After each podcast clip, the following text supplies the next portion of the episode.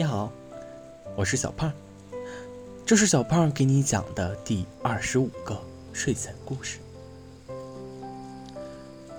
男人小心翼翼地打开窗子，从楼顶跃下，驯鹿拉着的雪橇穿云而过，刚好落在他的脚下。他的身后，孩子睡得安稳。枕边的大红袜子中，多了件装着礼物的包裹。平安夜放假前，有的孩子问老师：“老师，老师，世界上到底有没有圣诞老人呀？”老师当着全班的面，笃定地说：“有。”然而，孩子们并不知道，近在咫尺的老师，就是每年给他们礼物的圣诞老人。在圣诞节的这一天夜里，男人能听到每个孩子许下的愿望。他刚刚三十岁，胡子是粘上去的，身形比猫都灵巧。如今，拥有烟囱的人家越来越少了。窗子不太好翻。身体素质好，才能当一名合格的圣诞老人。男人从小在孤儿院长大，院长是上任圣诞老人。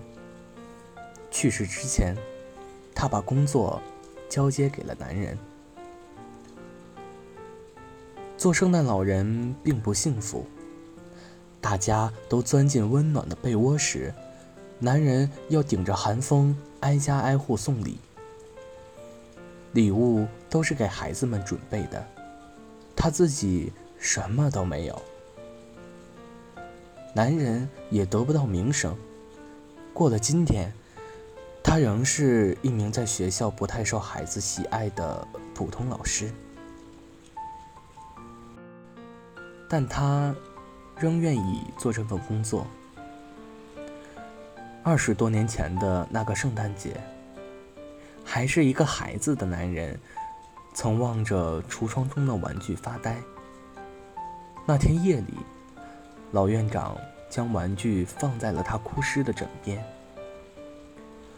所以，他愿意完成老院长的遗愿，带给镇子里孩子们快乐。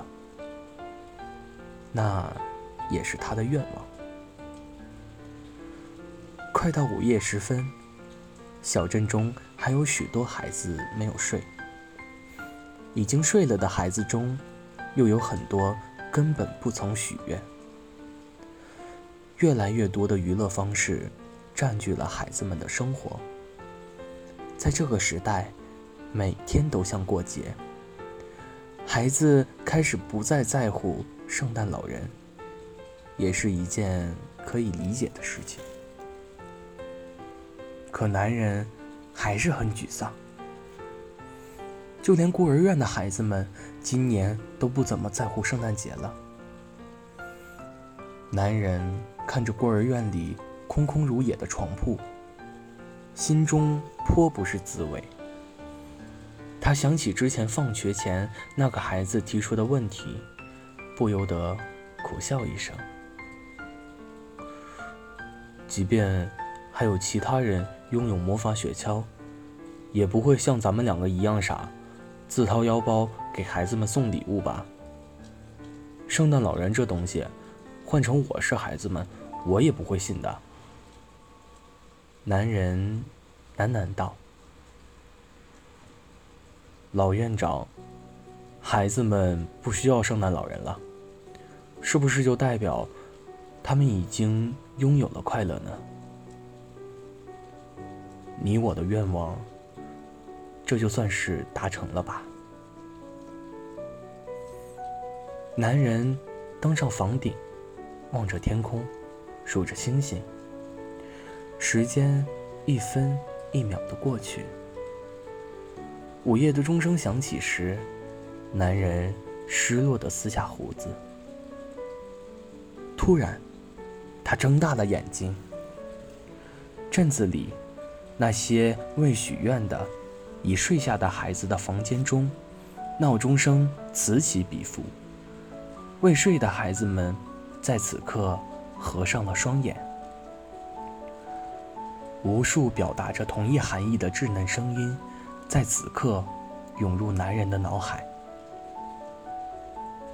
如果世界上真的有圣诞老人，您能听见我的愿望的话，祝您圣诞快乐。